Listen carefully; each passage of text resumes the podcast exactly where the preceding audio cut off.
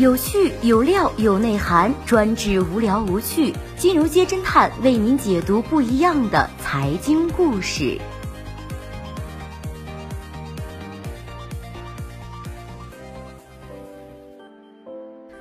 最新关注到的是，瑞银男被前女友撕出老鼠仓，或将被判九年，罚款一千二百万元。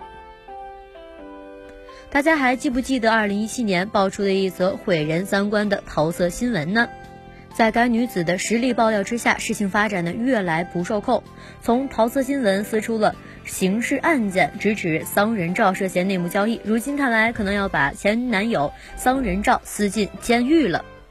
内幕交易被揭发，只差一个前女友的距离。二零一九年六月二十号，上海市第一中级人民法院在其官方微信公众号公布了全国首例涉港股通证券犯罪案的最新进展。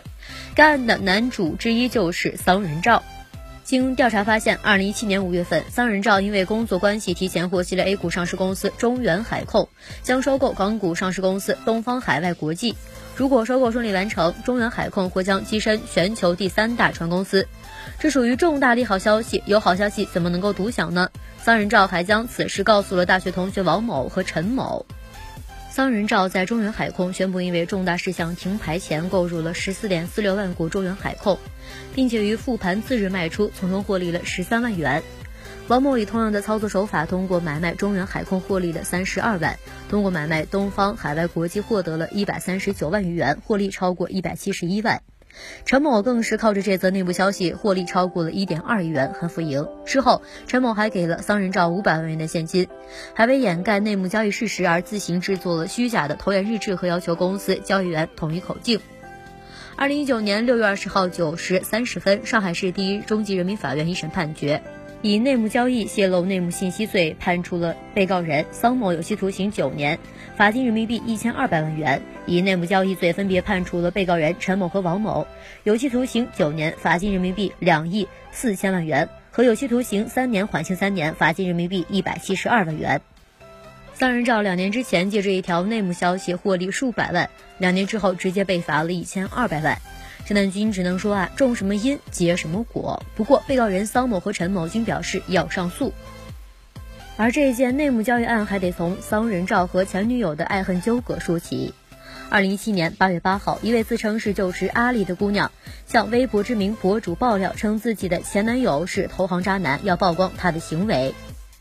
爆料文中除了曝光男主的那些情事，还提到男主是复旦高材生，前后任职于国泰君安、中信证券、瑞银，最近的钱都是他做瑞银东方国际海运项目 IS 仓老鼠仓弄来的五百万，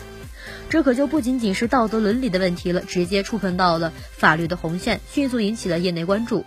老鼠仓一般指的是证券从业人员通过职业便利提前获知了某种股票的内幕信息，使用自己或者是亲朋好友等其他人的账户提前买入，获利之后离场。这种行为违背了对于投资者保护秉承的公开、公平、公正原则，属于严重违反证券法，是要承担刑事责任的。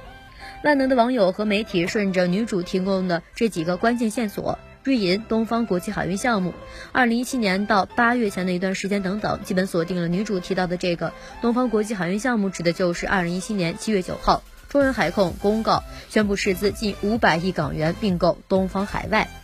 瑞银证券负责此重组项目，男主角作为瑞银的保荐代表人也参与了，在相关的估值报告中也公告了他的名字。而当初真南军就此事发过微博，还收到了桑仁照的回应。但是真南军评论之后不久，桑仁照就被刑拘了。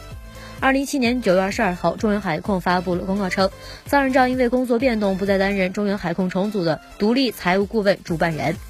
二零一七年九月三十号，桑人照从被刑拘变成了被逮捕。二零一八年四月份，桑人照涉嫌的内幕交易案在上海市第一中级人民法院开庭。从案发到现在，历时近两年，终于等来了案件的一审判决。金融圈这个名利场从来不缺因为管不住自己而引发的大戏，因为桃色新闻被撕掉的工作不在少数，但是像桑人照这样的直接把自己撕上法庭的还真不多。而三人照在此之前千算万算都没有算到，让自己从光鲜亮丽跌入到人生谷底的重要原因是管不好自己。三人赵从事金融行业多年，能入职国际知名证券公司瑞银证券参与重要案子，专业知识和能力是肯定过关的。内幕交易的影响不可能不知道，却明知不可为而为之，还频频管不好自己的，伤害枕边人。在陈南军看来，原因之一就是自己所处的行业特殊性，离金钱最近，动辄就是数亿元的 case。在圈外人看来，光鲜多金，只对金迷中容易过分高估自己的个人魅力和能力，结果是人生一路跑偏失控。道路千万条，安全第一条，法律红线不能碰，前女友也是万万不能惹的。你怎么看待三人照被前女友送上法庭，还可能送进监狱一事儿呢？好的。以上就是本期节目的所有内容，谢谢收听，咱们明天再见。